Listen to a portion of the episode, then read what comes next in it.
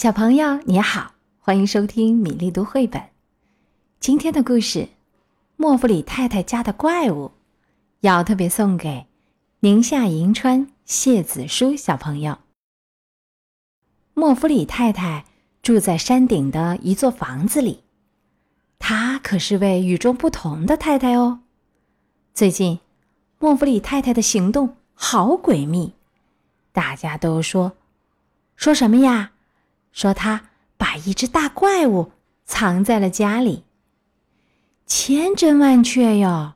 星期一，莫弗里太太出家门，她买回了一大车白砂糖。大家都在说，说什么？说那大怪物要把小山那么高的白砂糖都吃光光。这样一来嘛，它看起来既温顺又漂亮。星期二，莫弗里太太出家门，她买回了二十七打鲜鸡蛋。大家又在说，说什么呀？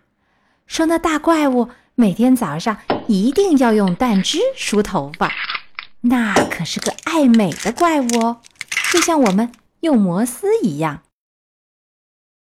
星期三，莫弗里太太出门去。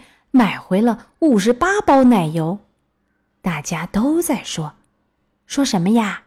还不是因为怪物那对锋利的爪子，每天要用去好多好多的奶油，才能让它们变得可爱又柔软。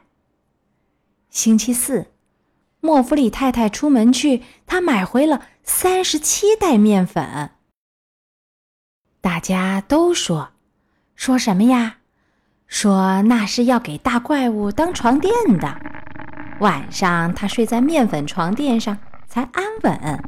哎，他可真是个挑剔的大怪物。星期五，莫弗里太太出门去，她买回了四百六十四瓶果酱。大家都说，说什么呀？说那个大怪物可真是会享受。他躺在大浴缸里，舒舒服服的洗果酱泡泡浴呢。星期六，莫弗里太太没出门，她的家，哎呀，就是那座山顶的房子着火了，还有可怕的浓烟、巨大的乌云。大家都说说什么呀？哦，可怜的莫弗里太太，一定是被那只逃跑的大怪物当做点心。吃掉了。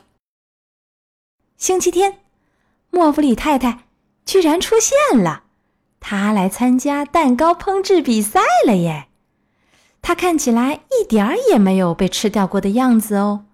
她制作的蛋糕在正中间，有大怪物那么大，还用说吗？她当然是本次比赛的蛋糕之最啦！